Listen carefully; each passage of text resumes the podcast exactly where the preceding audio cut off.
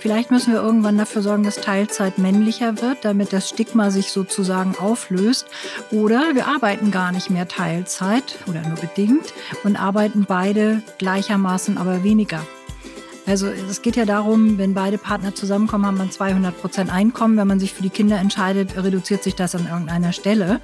Meistens dann 100 plus 50. Die Frage ist aber, ob nicht 70 mal 2 auch eine ganz schöne Summe sein könnte und beide wären entspannter. Bei den Müttern war es jetzt völlig in Ordnung und auch nichts Besonderes, wenn die Kinder auf einmal in die Videokonferenz reinsprangen und auf dem Bildschirm zu sehen waren. Und im Zweifel fanden das auch alle irgendwie ganz süß die mit in der Videokonferenz waren, weil das Kind dann mal in die Kamera winkt und Hallo sagt und jeder einmal mit dem Kind gesprochen hat. So ähnliche Szenarien haben sich bei uns natürlich auch abgespielt. Ich glaube, dass Väter das tendenziell mehr trennen und es ihnen vielleicht sogar tendenziell unangenehmer ist, wenn sie in solchen Situationen beobachtet werden. Die Männer können auch da mutiger sein und zu dem stehen, was sie auch zu Hause sind, nämlich Väter.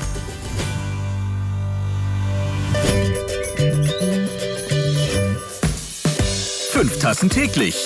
Der Chibo Podcast.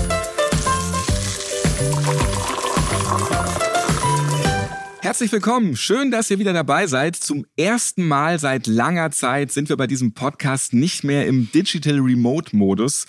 Heute gibt es keinen Videochat. Alle Gesprächspartner sind so richtig echt zusammen hier in einem riesengroßen Raum. Ich sitze mit meinen Gästen in der Chibo Zentrale in Hamburg in einem großen Meetingraum und natürlich sitzen wir alle weit auseinander. Ohne Bildschirm zwischen uns sehr schön.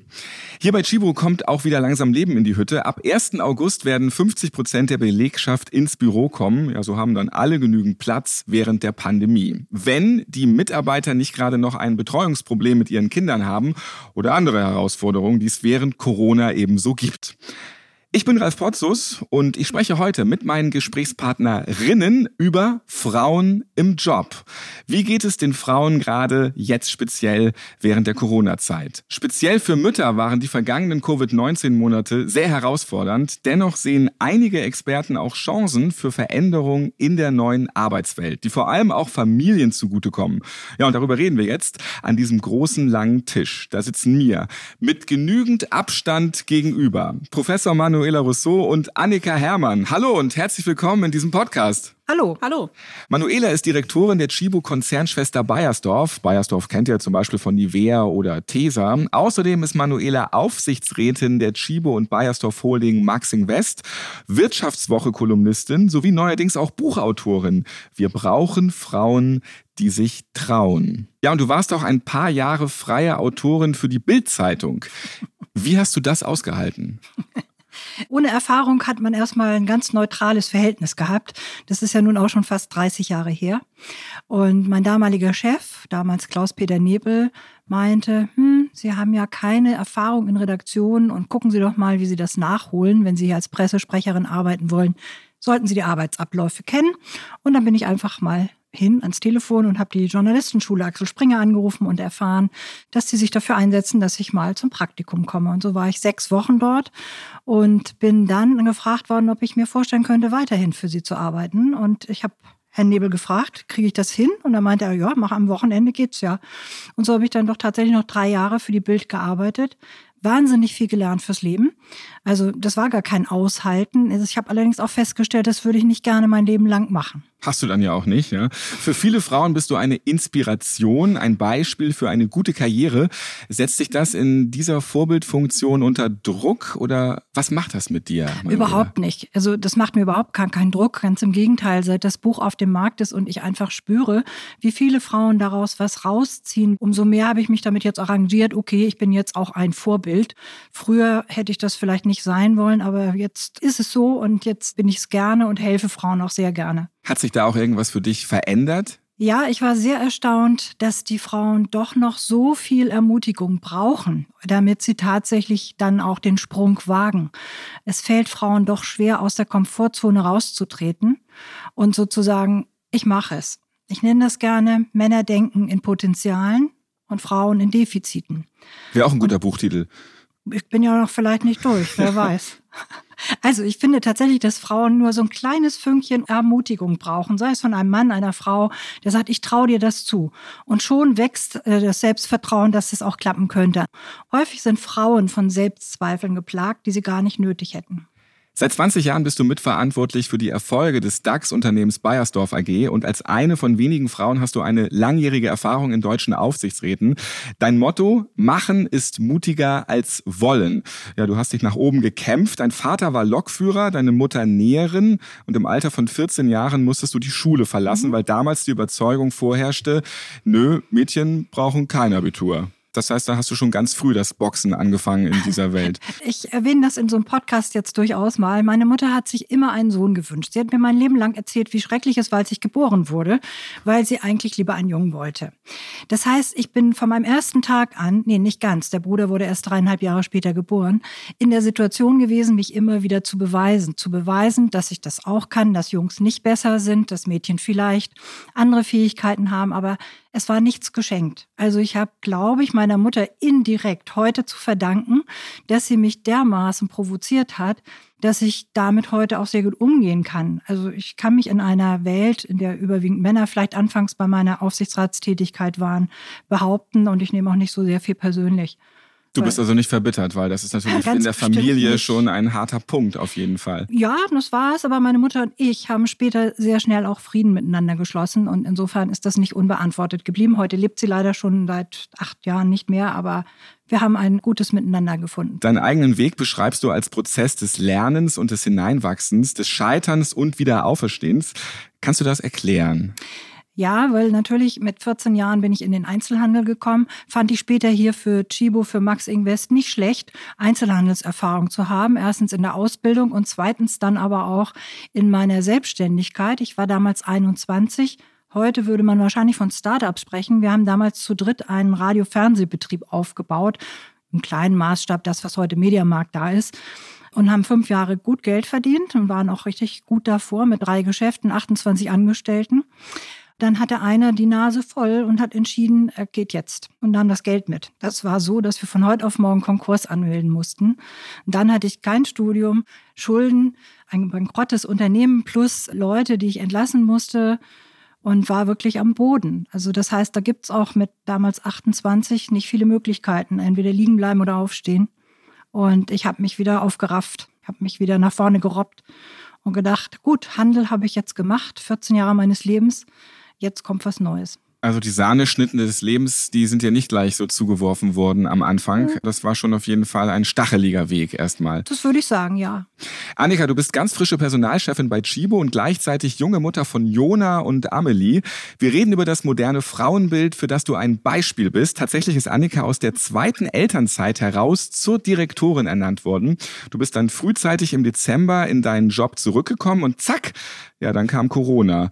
Konntest du noch normal als Chefin durchstarten? Ja, ich konnte als Chefin durchstarten. Es hat mir auch von Anfang an unheimlich viel Spaß gemacht. Um es einmal vorwegzunehmen, das fand ich gerade interessant, was Manuela gesagt hat, weil genau diese Selbstzweifel mich auch geplagt haben, als ich mich mit der Entscheidung beschäftigt habe, möchte ich diesen Job machen, ja oder nein, traue ich mir das zu? Will ich das wirklich auch mit meinen Kindern und mit der Familie? Am Ende war es ein langer Entscheidungsprozess, der mich zu einem eindeutigen Ja geführt hat, der mir aber auch unheimlich geholfen hat, sehr reflektiert und sehr klar in diese Position zu starten. Und für mich war eigentlich die größte Herausforderung mit Corona, dass ich nach den drei Monaten, als Corona dann wirklich kam und der Lockdown auch kam, gerade in einer Phase war, mit dem Team richtig durchzustarten und die großen Brocken ins Rollen zu bringen. Und es war für mich erstmal schwer zu akzeptieren, dass Corona die Überhand gewonnen hat und natürlich meinen Arbeitsalltag und den meines Teams dann absolut bestimmt hat, da wir bei HR natürlich mit vielen neuen Fragestellungen beschäftigt waren, die wir so auch noch nicht kannten, die keiner von uns kannte. Ich auch Teil des Krisenstabs bei Chibo bin, was auch viel Zeit in Anspruch genommen hat. Und insofern hat Corona nach den ersten drei Monaten erstmal meinen Arbeitsalltag absolut bestimmt. Bevor Corona jetzt so richtig gestartet ist, hast du ja gesagt, du hast da erstmal intensiv drüber nachgedacht, ob du das machst. Wie viel schlaflose Nächte hattest du da gehabt? Liegt man da so schweißgebadet in der Nacht rum und schaut die Decke an? Ich lag zum Glück nicht schweißgebadet Aber in wir der sind in Nacht. Hamburg, Entschuldigung, das kann nicht passieren. Ja. Das stimmt und es war Winter oder Spätherbst. Nein, ich lag zum Glück nicht schweißgebadet nachts im Bett und konnte nicht schlafen. Aber insbesondere mein Mann musste schon einiges aushalten und auch einige Gespräche mit mir führen. Und das Interessante war, und das trifft auch das, was Manuela gesagt hat, mit jedem Mann, mit dem ich darüber gesprochen habe, der hat zu mir gesagt, warum denkst du darüber überhaupt nach? Es ist doch völlig klar, dass du diesen Job machen musst. Die konnten überhaupt nicht verstehen, welche Gedanken ich mir mache. Und die Frauen waren da wesentlich differenzierter, haben teilweise meine Zweifel auch bestärkt, haben mich aber auch teilweise bestärkt, diese Zweifel abzulegen. Und insofern war es schon ein Prozess, der sicherlich einige Wochen gedauert hat. Und ich war im Endeffekt aber auch unheimlich froh, dass ich die Zeit hatte, überhaupt reflektieren zu können und diese Entscheidung auch wirklich bewusst treffen zu können. Du hast es eben schon gesagt, du bist auch Mitglied des Chibo Krisenstabs. Da hast du auch einiges zum Umgang mit Corona, speziell mit Blick auf Frauen, Familie und Karriere zu bieten. Was waren dann so gleich deine ersten Amtshandlungen, die du dort machen musstest? Am Anfang ging es natürlich erstmal darum, den Lockdown zu handeln, der von jetzt auf gleich passierte. Wir hatten uns zuerst vorgenommen, langsam den Betrieb auch zum Beispiel unter anderem hier in der Zentrale runterzufahren. Und dann ging es ja auch von der Bundesregierungsseite relativ schnell, dass Geschäfte geschlossen wurden, Kitas geschlossen wurden, Schulen geschlossen wurden, sehr klare Abstandsregeln eingeführt wurden und so weiter, was uns dazu brachte, dass wir von jetzt auf gleich den Betrieb in der City Nord erstmal auf annähernd Null fahren mussten, mit allem, was dazugehört. Die Infrastruktur musste stehen. Es mussten Regelungen getroffen werden, unter anderem natürlich auch für Arbeitnehmer und Arbeitnehmerinnen, die besonders betroffen waren von der Krise. Unter anderem Mütter, Familien, die auch gar nicht mehr in der Lage waren, so zu arbeiten wie vorher, weil die Kitas, wie gesagt, geschlossen waren, die Schulen geschlossen waren. Es gab unheimlich viele Fragen, wie das Ganze operativ umgesetzt werden kann. Es gab natürlich Mitarbeiter, die teilweise Kontakt hatten zu Personen, die infiziert waren. Wie geht man damit um? Also es gab unheimlich viele Fragen zu klären, die uns so bisher nie begegnet sind.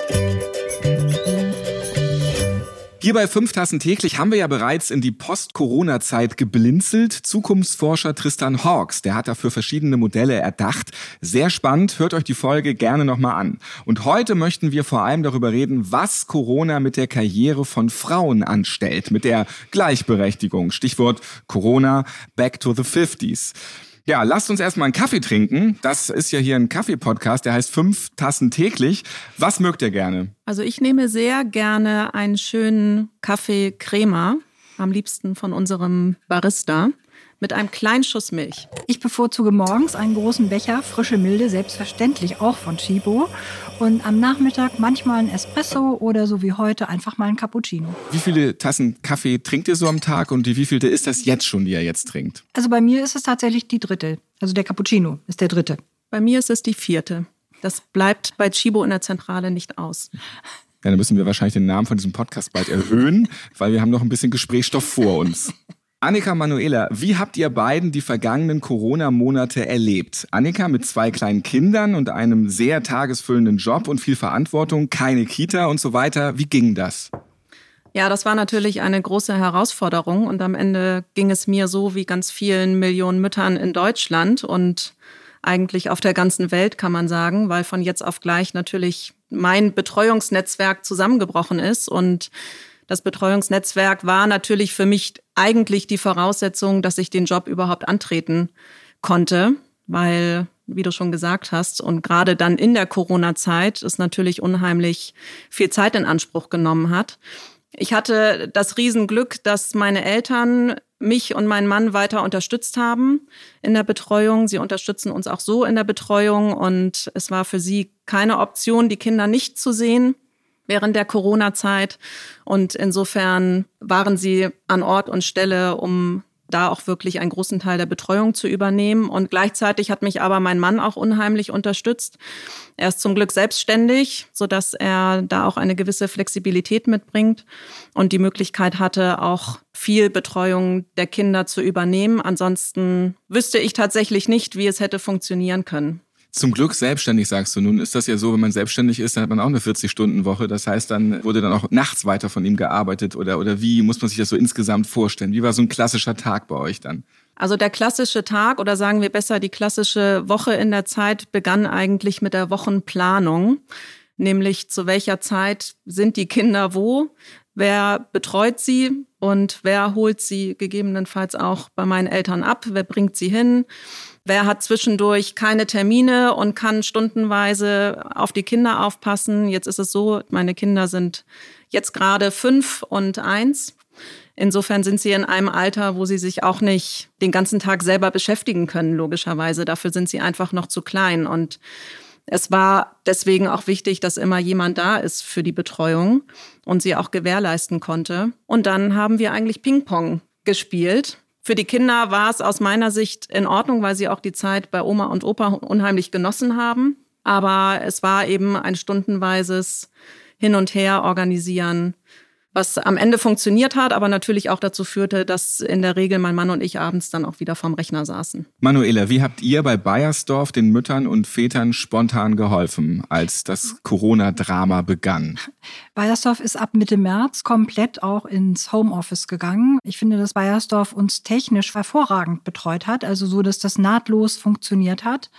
Wir sind bis heute überwiegend im Homeoffice, sind seit ungefähr fünf Wochen jetzt im Ramp-up, wie das so neudeutsch heißt. Das heißt, dass so in etwa 30 bis 40 Prozent der Mitarbeiter vor Ort sind im Wechsel in verschiedenen Teams. Wir haben Elterntrainings angeboten. Wir haben unseren eigenen Betriebskindergarten, der zum Teil einspringen konnte. Wir haben absolut flexible Arbeitszeit bis heute. Also alleinstehende Mütter oder so. Von 0 auf 100 auch so. Ja, von 0 auf 100, genau. Also wir haben sehr viele individuelle Situationen geschaffen, so dass die Flexibilität den Müttern, deren jeder Respekt dieser Welt wirklich gilt, weil das, was Annika gerade beschrieben hat, ist eine unglaublich große Leistung. Gott sei Dank hoffe ich eine temporäre Leistung, weil das kann kein Mensch auf Dauer durchhalten. Ich sehe die vielen Frauen, die Mütter, die auch schulpflichtige Kinder haben, die in Unterschied unterschiedliche Schulen gehen oder in Kindergarten und Schulen, die unterschiedlich beginnen. Große Herausforderung und wirklich viel Respekt für die Mütter. Und Bayersdorf hat jede Flexibilität, die die Frauen brauchen, angeboten. Was sind Elterntrainings? Hast du eben erwähnt. Kinder werden natürlich in so langem Zeitraum auch etwas unruhiger, werden ängstlicher und manche Eltern brauchen dann einfach auch Hilfe oder Unterstützung in Richtung Gespräche oder psychologische Beratung nochmal, wenn mein Kind einnässt plötzlich oder wenn es nachts nicht schläft. Da gibt's so unterschiedliche Dinge. Man sieht es nicht sofort, aber die Kinder spüren natürlich auch, dass da was nicht stimmt und die Nähe fehlt. Am meisten berührt hat mich der Kommentar eines kleinen Jungs, der nach Hause kam und sagte, ich darf meinen Freund nicht anfassen. Der kam und hat mir wie ein Stoppschild die Hand hingehalten, geh weg. Also das ist für Kinder, glaube ich, auch ein ganz großer Stress, der dann in der Familie ja irgendwie bewerkstelligt werden muss. Und deswegen gibt es solche Möglichkeiten eben auch darüber zu sprechen. Kurzes Gedankenspiel, Annika. Zweite Welle, Lockdown, alle wieder zu Hause. Was bietet Chibo als Unternehmen dann seinen Mitarbeiterinnen an, dass sie nicht Vollzeit Homeoffice und zusätzliche Kinderbetreuung an der Backe haben? Gibt es hier so ein Learning, ein Konzept aus unserem ersten Lockdown im März, April? Also erstmal ist aus meiner Sicht das Gute, dass wir durch den ersten Lockdown wirklich alle gelernt haben, dass man ganz wunderbar im Homeoffice arbeiten kann und dass man auch ganz wunderbar flexibel arbeiten kann. Es geht nicht darum, von 9 bis 17 Uhr im Büro zu sein. Es geht auch nicht darum, von 9 bis 17 Uhr vor dem Rechner zu sitzen und Telefonkonferenzen zu machen, sondern auch die Führungskräfte, die vielleicht noch ein Thema damit hatten und es sich noch nicht vorstellen konnten, ob sowas wirklich funktioniert, sind, glaube ich, endgültig überzeugt, dass es geht. Ich habe auch von vielen ganz reflektiert gehört, die gesagt haben, ich hätte es vorher nicht gedacht und ich war wirklich kein Homeoffice-Freund, aber ich bin jetzt fest davon überzeugt, dass diese Form des Arbeitens funktioniert. Und ich merke auch bei uns, unter anderem auch in der Geschäftsführung, dass die Bereitschaft extrem hoch ist und extrem gestiegen ist, sich diese Flexibilität auch nach vorne zu wahren. Insofern glaube ich, dass wir mit einem ganz anderen Mindset in so eine zweite Lockdown-Phase gehen würden, wenn sie denn käme. So auch den Müttern und Familien von vornherein die Möglichkeit geben, sich so flexibel aufzustellen, wie sie es für ihre individuelle Situation brauchen, die ja auch von Grund auf komplett unterschiedlich sind. Und ich glaube, was auch sich nach vorne entwickelt hat, wo es noch Raum nach oben gibt. Aber ich glaube, wo wir auch einen großen Schritt weiter sind, diese Flexibilität auch Vätern zu gewähren. Aus meiner Sicht war die Bereitschaft auch vorher schon in gewisser Weise da, auf Mütter einzugehen und auch auf die Notwendigkeit einzugehen, dass Mütter auch parallel Kinder betreuen. Bei Vätern haben wir da noch einen Schritt zu gehen, aber sind auch durch Corona einen Schritt nach vorne gekommen. Das möchte ich wirklich unterstreichen, weil ich so viele Väter erlebt habe, die einfach auch betonen, was das für eine wichtige Zeit für sie jetzt war, so viel Zeit mit ihren Kindern zu verbringen. Ein Banker hat das in seine Bankersprache übertragen. Er sagte, ich werde nie wieder aufhören, so viel Zeit in mein Kind zu investieren wie in den letzten Wochen, weil das ist eine Bereicherung und mein Leben verändert sich dadurch. Ich bin überzeugt, dass die HR-Abteilung ganz viel flexible Modelle anbieten müssen, auch für Männer weil ich glaube, ich habe in einer der Kolumnen in der Wirtschaftswoche geschrieben, Väter outet euch, weil A, es gibt diese Männer. Annika kann ihren Job machen, weil sie einen Partner hat, der das mitträgt. Wenn wir diese Männer haben, und die gibt es, die müssen sich aber auch zeigen und nicht sich verstecken oder sagen, ach, wenn ich auf Teilzeit gehe, mein Chef wird gleich sagen, damit kannst du keine Karriere machen. Genauso habe ich es geschrieben. Ja, willkommen in der realen Welt. Aber das ist eben nicht mehr die Welt, die wir heute brauchen. Also wir brauchen jetzt einfach mal Rollenmodelle, ein Rollenverständnis, das wir komplett entrumpeln und erneuern, damit Männer und Frauen wirklich gleichberechtigt ihren Unterhalt verdienen können. Ich habe letztens ein interessantes Beispiel gelesen, wo der Mann deutlich mehr verdient als die Frau. Die haben sich für das Modell drei Kinder entschieden und sie arbeitet Teilzeit, aber er zahlt ihr die Hälfte seines Gehaltes. Also so, dass sie beide eine gleiche Summe haben, die sie zurücklegen, so dass sie auch für ihre eigene Altersvorsorge sorgen kann und so weiter. Also ich glaube, da gibt es noch so viele Möglichkeiten. Oder Verena Pauster ist eine bekannte Aufsichtsrätin, die gerade bemängelt, dass man in einem Vorstand keine Elternzeit nehmen kann. Also das Thema heißt Stay on Board. Das heißt also, man darf nicht schwanger werden, wenn man in einem Vorstand arbeitet, weil man dann keine Elternzeit hat. Diese Dinge muss man jetzt angehen und die Zeit ist dafür wirklich reif. Insofern auch eine gute Zeit für Frauen, aber auch für Männer. Das sind schöne Gedanken und auch schöne Beispiele. Nun ist es auch so, wenn wieder so eine Corona-Pandemie, Lockdown kommt, dann ist halt sehr viel Chaos angesagt. Gibt es denn da auch Ideen, dass man dann sagt, okay, es können nicht alle 40 Stunden arbeiten, hier ist aber euer Lohn und ihr habt jetzt genug Chaos zu Hause. Schafft ihr das so? Also ich finde eine Idee, die so ein bisschen aus der Belegschaft gekommen ist, dass sich die Leute, die jetzt sich in Kurzarbeit befinden, das sind beispielsweise Leute, die Kollegen, die in äh, Eventmanagement sind, die haben sozusagen mit ihrem Handy Videos gedreht und gesagt, ich sitze jetzt hier, ich habe Zeit, ich könnte was tun, meine Fähigkeiten sind die und die. Und das haben wir einfach ins Intranet Intranet gestellt. Und das hat das Marketing auch sehr genutzt und hat die Eventkollegen sozusagen eingebunden, so viel wie sie eben konnten. Also so flexibel wie möglich, fast selbst gestaltet. Das fand ich auch ein sehr schönes Experiment, das aus dieser Krise entstanden ist. Und was sehr gestiegen ist, auch bei uns bei Chibo, ist die Vertrauenskultur. Es ging eigentlich weniger darum, wie viele Stunden sitzt der Mitarbeiter jetzt im Homeoffice oder die Mitarbeiterin tatsächlich vorm Rechner, sondern am Ende geht es ja auch darum, ein Ergebnis beizutragen und zum großen Ganzen einen Beitrag zu leisten und weniger darum, wie viel Zeit brauche ich dafür und verbringe ich dafür. Das Vertrauen der Führungskräfte, dass die Mitarbeiterinnen und Mitarbeiter ihr Bestes geben zu Hause in dieser schwierigen Situation, die wir hatten, das war total da. Und ich habe keinen in dieser ganzen Zeit erlebt, der daran gezweifelt hat. Manuela, du engagierst dich für Frauen in Führungspositionen und bist für die berufliche Gleichberechtigung. Wie unterstützt du andere Frauen konkret? Was machst du? Erstmal habe ich immer drei Frauen mindestens im Kopf, wenn es darum geht, Positionen zu besetzen. Ich weiß, ich habe meine interne Liste oder auch faktisch eine Liste. Das ist eine gedankliche ich, Frauenquote. Äh, die ist, nein, nicht die Quote, sondern welche Qualifikation hätte eine Frau, die vielleicht noch nicht so sichtbar geworden ist oder die einfach noch nicht die Aufmerksamkeit bekommen hat. Immer wenn Stellen frei sind, werde ich Vorschläge einbringen. Ich bin in sehr vielen Mentoring-Programmen wo ich eben tatsächlich mit einer Mentee vielleicht ein halbes Jahr zusammenarbeite oder auch mal ein ganzes Jahr, um entweder ihr zu helfen, den nächsten Karriereschritt zu machen oder eben einfach auch mal eine Problemsituation, die es auch immer mal gibt und dann diese Selbstzweifel wieder da sind, hm, will ich mir das wirklich immer noch antun? Einfach miteinander zu reflektieren, hat Annika sehr richtig gesagt. Was macht das mit mir? Möchte ich das wirklich? Ich finde, wir haben als Frauen wirklich die größte Chance, die man je hatte. Wir dürfen alles und wir müssen nichts.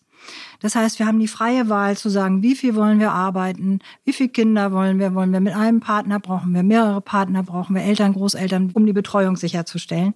Das finde ich eine sehr komfortable Situation und jeder ist individuell und Mentoring hilft tatsächlich, sich weiter nach vorne zu bewegen. Selbst auch im Aufsichtsrat auf der Anteilseignerseite habe ich ein oder zwei Vorschläge einbringen können hier bei Max Invest und es hat geklappt. Während der Pandemie, speziell beim Lockdown, tragen Frauen die ungleich größere Last. Ja, einige müssen den Job reduzieren, andere müssen komplett aus dem Erwerbsleben aussteigen. Und das hat Folgen. Womöglich für das ganze Leben. Stichwörter Karriere, geringer Verdienst, Altersversorgung. Die Soziologin Jutta Almendinger, die sagt, Frauen werden eine entsetzliche Retraditionalisierung weiter erfahren. Ich glaube nicht, dass man das so einfach wieder aufholen kann und dass wir von daher bestimmt drei Jahrzehnte verlieren. Das ist eine ziemliche Zahl, ja, 30 Jahre zurück. Wir sehen es ja an der Repräsentanz von Frauen in Führungspositionen, die jetzt schon wieder zurückgeht. Und weiter sagt sie, man hat jedenfalls gesehen, wer keine Lobby hat, ich würde sagen, Alleinerziehende, Kinder und Frauen. Hat sie recht? Seht ihr das auch so? Ich eher nicht. Also ich glaube, dass die Frauen, die es geschafft haben, sich sehr bewusst dafür entschieden haben und da wird auch die Pandemie nichts dran ändern. Was ich aber glaube, ist, dass die Paare untereinander nochmal klären, wer möchte wie viel in seinem Leben arbeiten oder in dieser Lebensphase mit Kindern arbeiten, dass man das nochmal auf den Prüfstand stellt. Und da kann Frau, wie wir eben gesagt hatten, Gott sei Dank völlig frei entscheiden, ob für sie zwei oder drei Jahre von mir aus Pause oder Rückschritt, wie immer wir das nennen wollen, sich nimmt, weil die Familie darüber so entschieden hat. Wenn es eine bewusste Entscheidung ist, kann ich das nicht als Rückschritt sehen. Ich unterstreiche das total, was Manuela gesagt hat.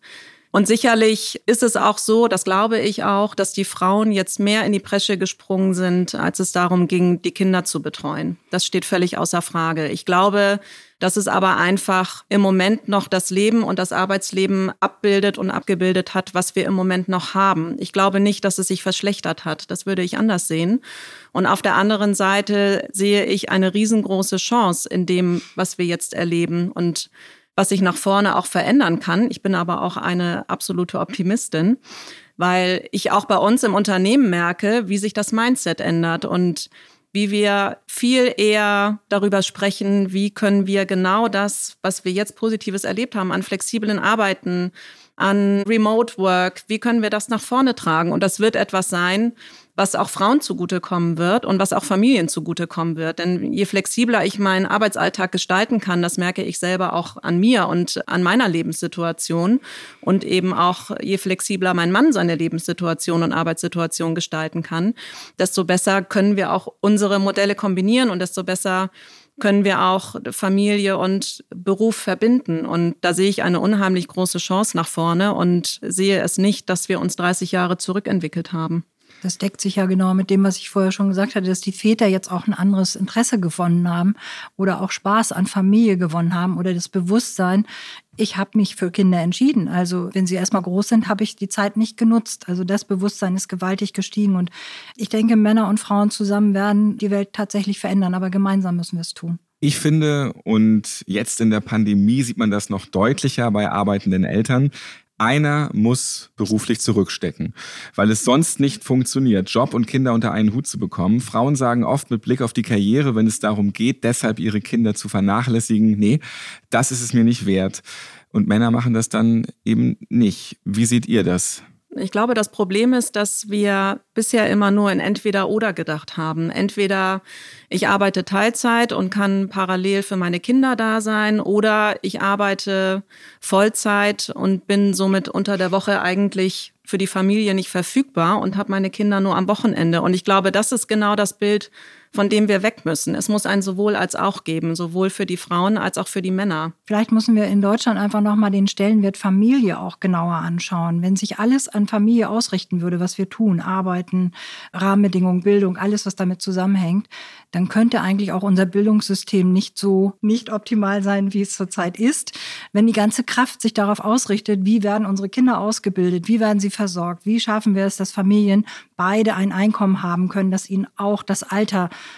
später sichert. All diese Dinge werden nicht aus der Familienbrille angeguckt. Und da wünschte ich mir, und das als kinderlose Frau, dass sich das ändert. Ich habe es vorhin noch nicht angesprochen, aber das ist natürlich auch ein wichtiger Faktor. Aber du weißt trotzdem, wie die Familien denken oder welche Probleme sie haben, weil du dich eben um die Mitarbeiter so auch kümmerst und diese Sorgen natürlich auch zu dir getragen werden, wie es ist. Einmal eben. das, natürlich im Unternehmen. Ich habe mehrere Funktionen neben der Aufsichtsratgeschichte, arbeite mit ganz vielen Non-Profit-Organisationen zusammen. Das ist ja mein eigentlicher Job, Corporate Social Responsibility durchzuführen für Bayersdorf und erlebe einfach, wie die Welt sich an der Stelle verändert. Aber ich habe natürlich Geschwister alle haben zwei Kinder.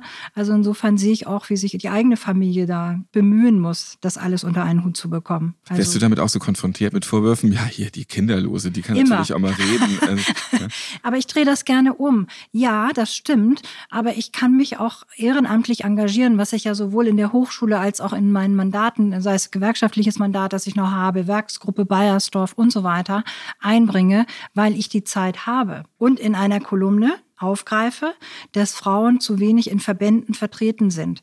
Sie müssen nicht sofort Ämter übernehmen. Ich habe auch 1993 als Mitglied angefangen in einer Gewerkschaft und hatte keine Funktion. Aber dort werden die Rahmenbedingungen gestellt. Dort findet sozusagen die Zukunft statt weil da werden politische Gespräche geführt, da werden Diskussionen geführt, da werden Statements abgegeben.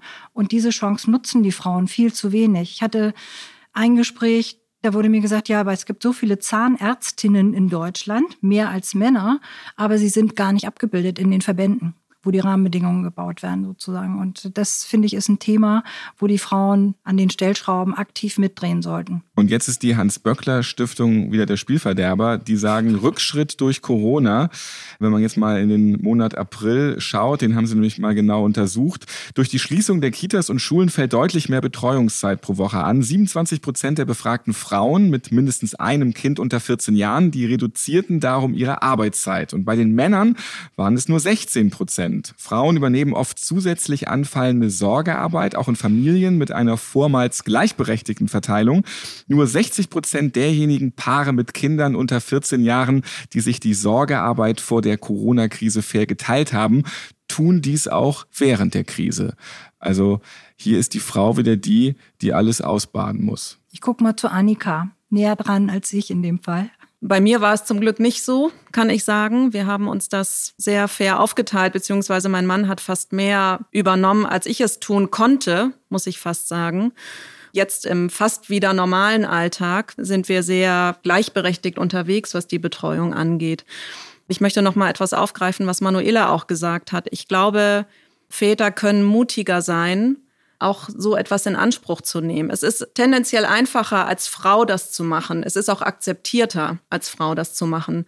Bei den Männern sind wir noch nicht so weit. Und ich kenne auch unheimlich viele Väter, die die Zeit genossen haben jetzt mit den Kindern, die sie hatten. Und auch mein Mann hat gesagt, es war für ihn nochmal unheimlich wichtig zu erfahren, wie toll die Zeit mit den Kindern ist und wie schnell sie aber auch vergeht. Und insofern hat auch das sehr positive Spuren hinterlassen.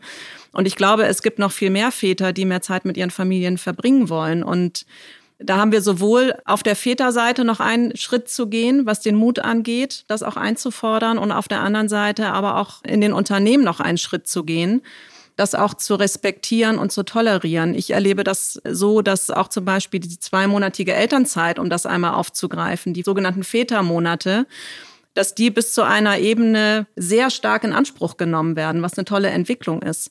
Allerdings, wenn ich auf Top-Management-Ebene schaue, dann wird es schon wesentlich weniger. Und da sehe ich noch zu viel Augenrollen, wenn jemand um die Ecke kommt und das machen möchte. Mein Mann war damals, als unser erster Sohn Jona geboren wurde, noch im Unternehmen tätig und war der Erste, der die zwei Monate Elternzeit auf seiner Ebene in Anspruch genommen hat und wurde auch erstmal etwas schief angeschaut. Er hat aber für sich die Entscheidung getroffen, das ist mir so wichtig, diese Zeit zu verbringen und die bringt mir niemand wieder das, was ich im Unternehmen in diesen zwei Monaten machen kann, das kann ich auch danach machen. Aber diese zwei Monate intensive Familienzeit, die wird es nur einmal geben und hat das dann auch durchgezogen und Auch im Nachhinein war er unheimlich froh, das getan zu haben. Aber es gab eben auch Widerstände. Da müssen wir in Zukunft aus meiner Sicht viel hinschauen, die wirklich auszuräumen. Vielleicht müssen wir irgendwann dafür sorgen, dass Teilzeit männlicher wird, damit das Stigma sich sozusagen auflöst.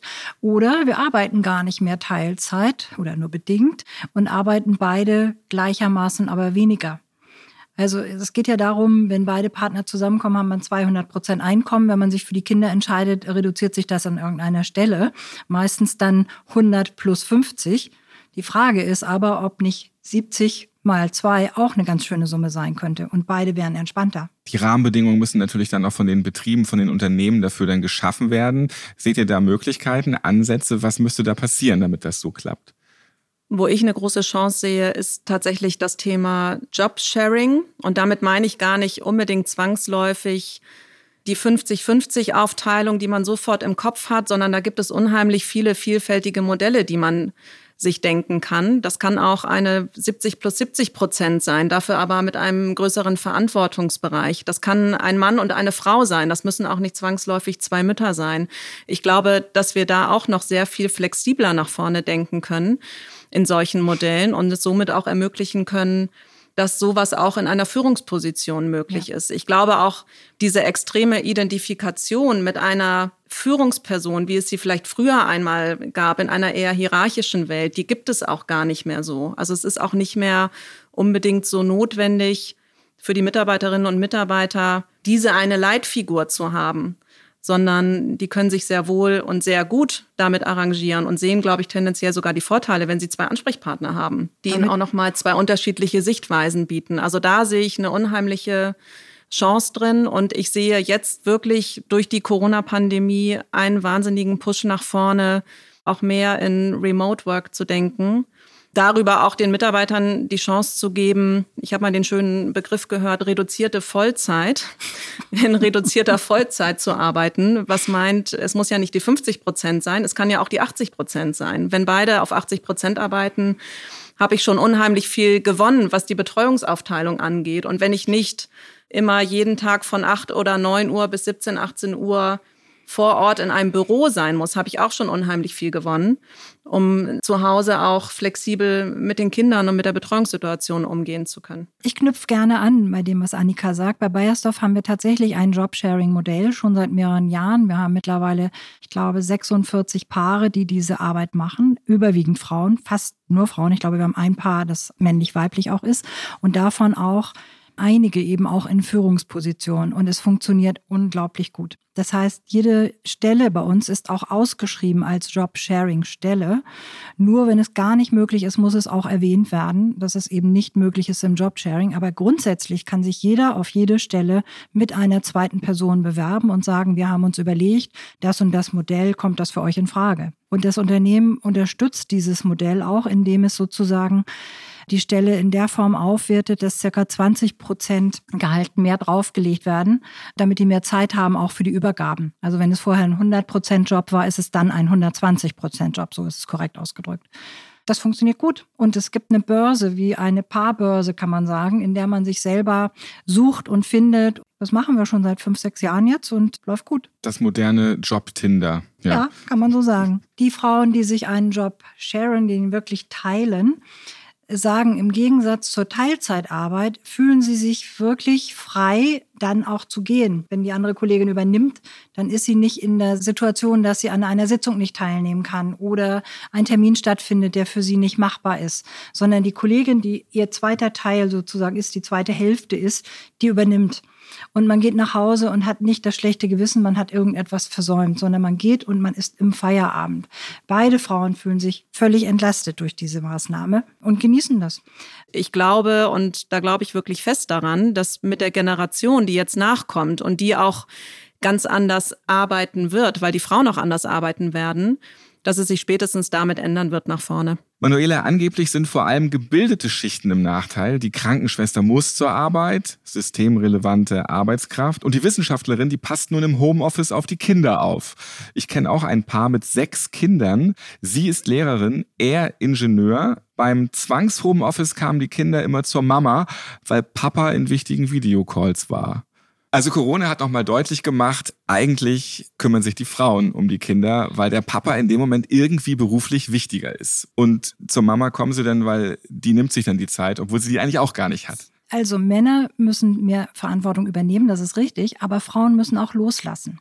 Ich nehme mal das Waschmaschinenbeispiel, ja. Es gibt nicht sehr viele Frauen, die ihre Männer gerne an die Waschmaschine lassen, weil sie große Sorge haben, dass die Pullover kleiner rauskommen, als sie reingegangen sind. Das nehme ich jetzt einfach mal als Bild, ja, dafür, dass Frauen natürlich auch in ihrer Versorgungsmentalität auch ein Stück Macht haben dass sie teilen müssen. Sie müssen das Risiko eingehen, dass der Pullover kleiner wird. Oder sie müssen damit rechnen, dass das Kind nicht so optimal gewickelt wird, wie sie es vielleicht selber machen würde.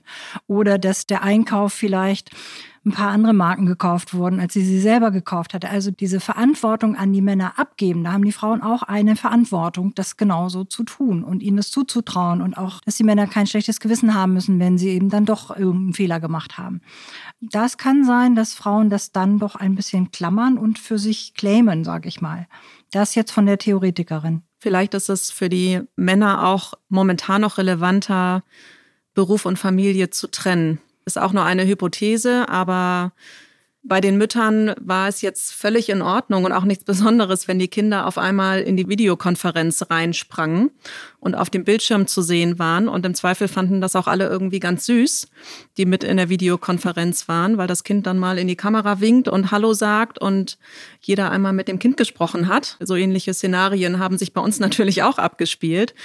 Ich glaube, dass Väter das tendenziell mehr trennen und es ihnen vielleicht sogar tendenziell unangenehmer ist, wenn sie in solchen Situationen beobachtet werden. Und auch da wäre ich nochmal bei Manuela zu sagen, die Männer können auch da mutiger sein und zu dem stehen, was sie auch zu Hause sind, nämlich Väter.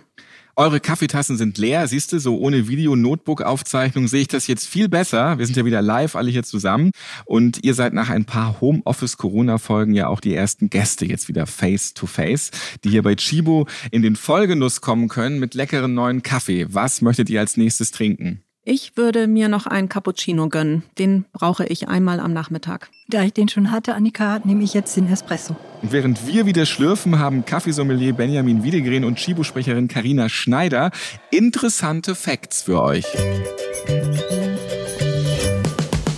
Stärker als Kaffee. Ich wohne in Baden-Württemberg in einer der heißesten Regionen in Deutschland und im Garten steht ein Feigenbaum und der schmeckt jeden Spätsommer richtig, richtig lecker.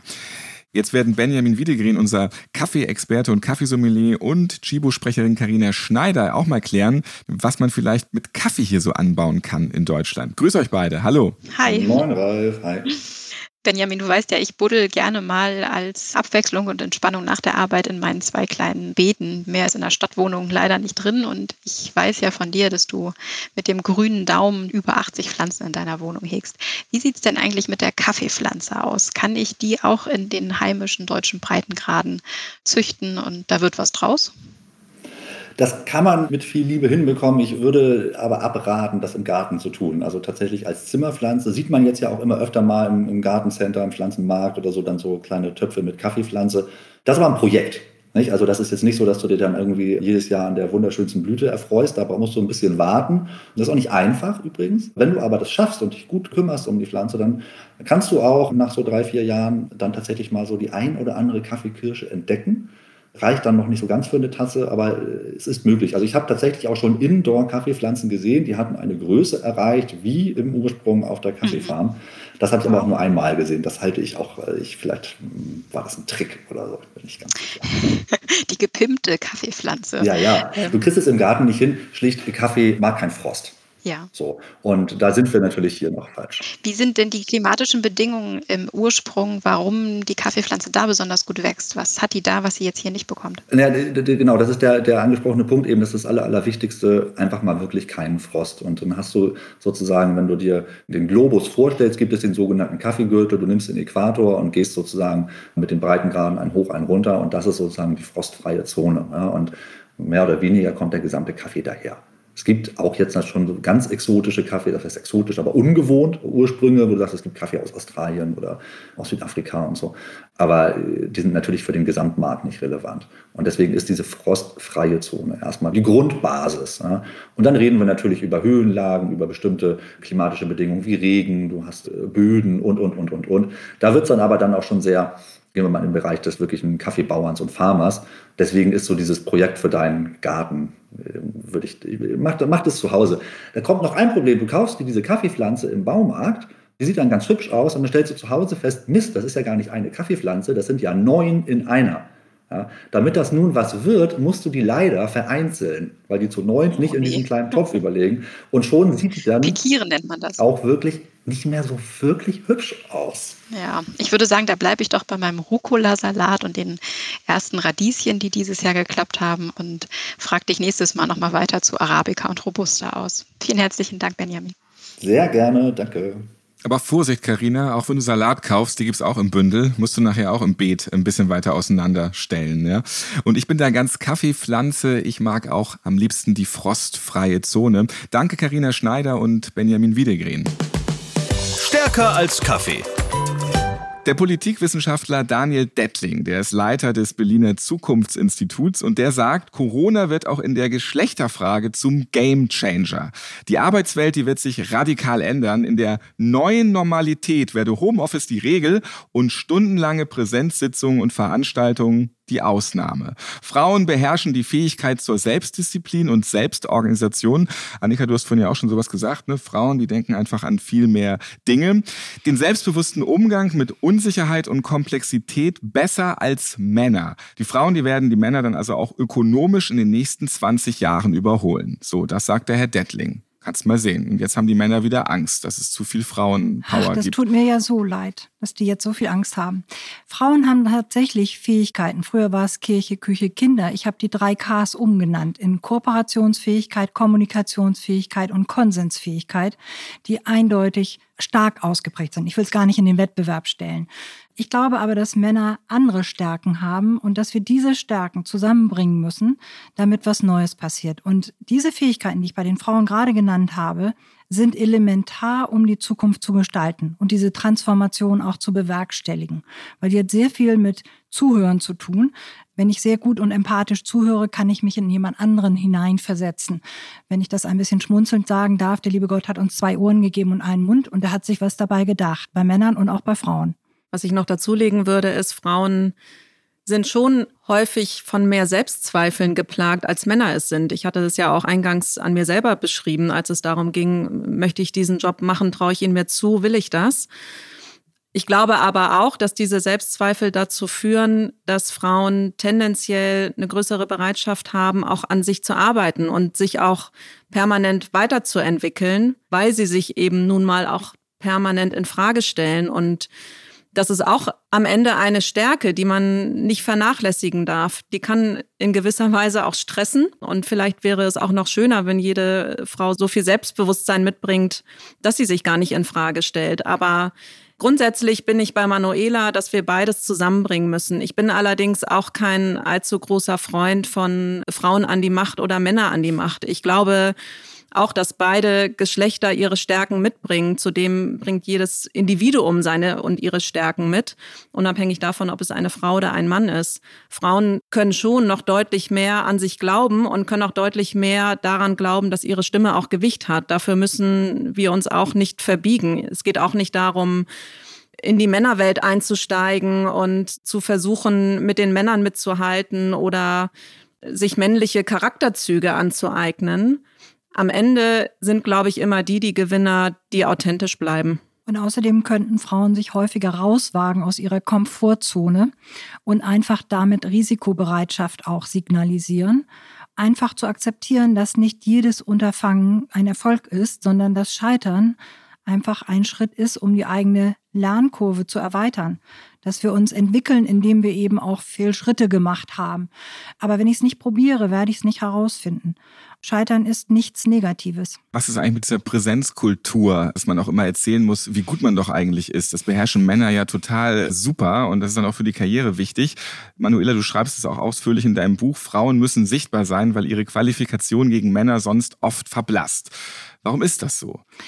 Ja, in manchen Meetings ist es auch heute noch so, dass Frauen zuhören und äh, sich nicht aktiv beteiligen. Und wir haben heute schon in der Diskussion gehabt, auf dem Bildschirm merkt man Stück für Stück in jeder Videokonferenz, dass immer mehr Männer sozusagen sichtbarer werden Also als Frauen. räuspern, unterbrechen und so, nach vorne kommen. Genau, die haben einfach verstanden, dass das technisch so funktioniert. Wer sich zu Wort meldet, wird sichtbar. Und das gilt in Präsenzmeetings genauso wie in Videokonferenzen. Und wer nichts sagt, wird nicht wahrgenommen. Sich zu Wort melden und in ein Meeting zu gehen, um nichts zu sagen, kann nicht die richtige Haltung sein. Dann geben wir doch jetzt den Frauen einfach nochmal ganz praktische Tipps mit auf dem Weg. So klappt's mit der Karriere, so könnt ihr euch besser behaupten. Eben auch, ja, ich will es jetzt nicht so wettbewerbsmäßig eigentlich machen gegen Männer, aber, aber damit ihr besser rauskommt, damit ihr mehr Chancen habt, könnt ihr jetzt mal alles pingpongmäßig auf den Tisch packen. Hier sind jetzt die Tipps für euch. Risikobereiter sein, Aus meiner Sicht ist wichtig, authentisch bleiben, sich selbst sichtbar machen, die eigene Meinung äußern und auch zur eigenen Meinung stehen, Rückgrat zeigen. sich nicht entmutigen lassen, sondern eben Rückschläge auch als Herausforderung nehmen. Und Frauen können auch daran glauben, dass das, was sie meinen und sagen, wirklich Gewicht hat. Da würde ich dann anknüpfen, dass man sich nicht irritieren lassen darf, sondern ganz fest an das glaubt, was man selber für sich für richtig erkannt hat und es auch nicht zu schnell in Frage stellt. Ein bisschen Hartnäckigkeit. Was aus meiner Sicht auch wichtig ist, ist das Thema Netzwerk. Ich glaube, da sind Männer tendenziell stärker als Frauen. Viele Positionen werden am Ende des Tages über ein gutes Netzwerk besetzt. Da können Frauen gut investieren, Beziehungen zu pflegen, Netzwerke zu pflegen, immer wieder aktiv auf das Umfeld zuzugehen, um im Gespräch zu bleiben. Man kann auch sehr gut um Hilfe bitten. Also wenn ich eine Position möchte, dann kann ich auch direkt das ankündigen bei einem Mitarbeitergespräch zu sagen, mein nächster Schritt könnte so und so aussehen. Also selber für sich erstmal innerlich entscheiden, wo ist meine Richtung, wo möchte ich hin und die dann auch so klar einfordern oder adressieren. Vor großen Meetings, gerade wenn viele Teilnehmer dabei sind, vielleicht auch viele männliche Teilnehmer, kann man sich vorher gut überlegen, welchen Punkt möchte ich nachdrücklich machen und für sich da auch eine Klarheit entwickeln, damit das auch wirklich mit Nachdruck im Raum bleibt. Was ich auch gelernt habe, ist, dass man gerade in großen Meetings, wenn es um ein Thema geht, das man nach vorne bringen möchte, schaut, ob man in dem Meeting mindestens ein oder zwei Verbündete hat, mit denen man vorher das ganze Thema schon mal durchgesprochen hat, damit man sich die Bälle auch ein bisschen zuwirft, damit man rauskommt aus dieser Solo-Rolle, die man dann vielleicht in dem Moment hätte. Und von meiner Seite als letztes sich auch immer eine gewisse Gelassenheit bewahren. Das war schon ganz schön klug, dass sie jetzt einfach sagt als letztes. Ne? Sie hat keine war auch Idee mehr und sagt aber jetzt so letztes. Schlussstrich hier als fand ich letztes. sehr Ja, beeindruckend. genau. Ja. Und schiebe der Gelassenheit dann zum Schluss noch hinterher Humor. Und auch gut pariert, weil du deinen Punkt noch unterbringen wolltest. Ja, siehst du. Sehr gut. Jetzt schenken wir uns nochmal Kaffee nach. Was darf sein, wenn ihr noch könnt, wenn ihr noch wollt? Bei mir wäre es zum Abschluss ein Espresso. Ich nehme auch noch einen weiteren Espresso. Männer und Frauen, die sind anders, das haben wir heute gehört, aber es gibt eben ganz viele Möglichkeiten, dass das gemeinsam noch besser funktioniert. Und alleine eben schon, als ihr die ganzen Tipps für die Frauen hier noch auf den Tisch gepackt habt, da braucht man jetzt mindestens sieben Business-Podcasts gar nicht mehr hören. Das war eben alles komprimiert hier bei fünf Tassen täglich. Und nicht nur im Job, auch in der Kaffeeküche gibt es so ein unterschiedliches Verhalten von Männern und, und Frauen. Und das hören wir jetzt. Der Espresso zum Schluss.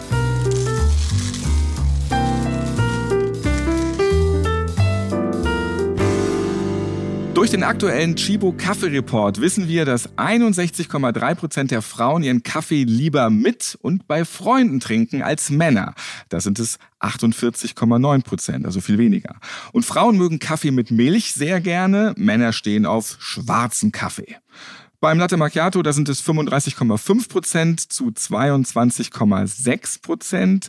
Beim Milchkaffee dann 29,6 zu 18,8. Ja, und beim Cappuccino, da sind die Frauen bei 40 Prozent fast und die Männer bei 31,2 Prozent. Milchschnutenhalt gegen die Puristen. Denn Filterkaffee ist bei Männern deutlich beliebter als bei Frauen.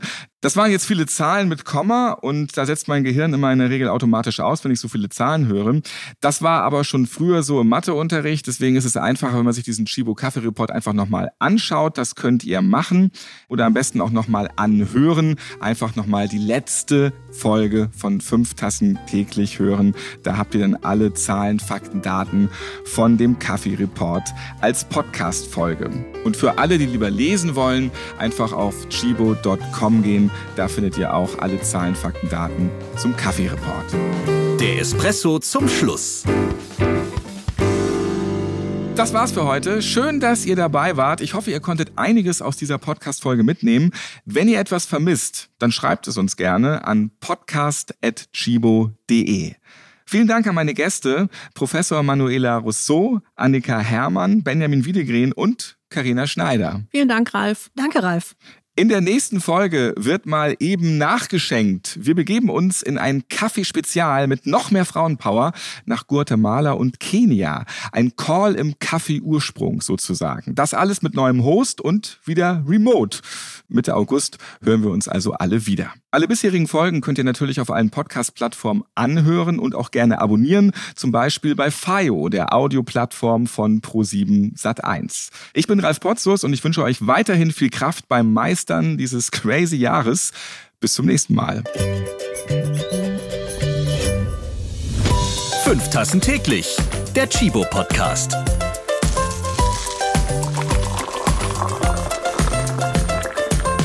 Alle zwei Wochen neu. Überall, wo es Podcasts gibt. Jetzt abonnieren und keine Folge verpassen.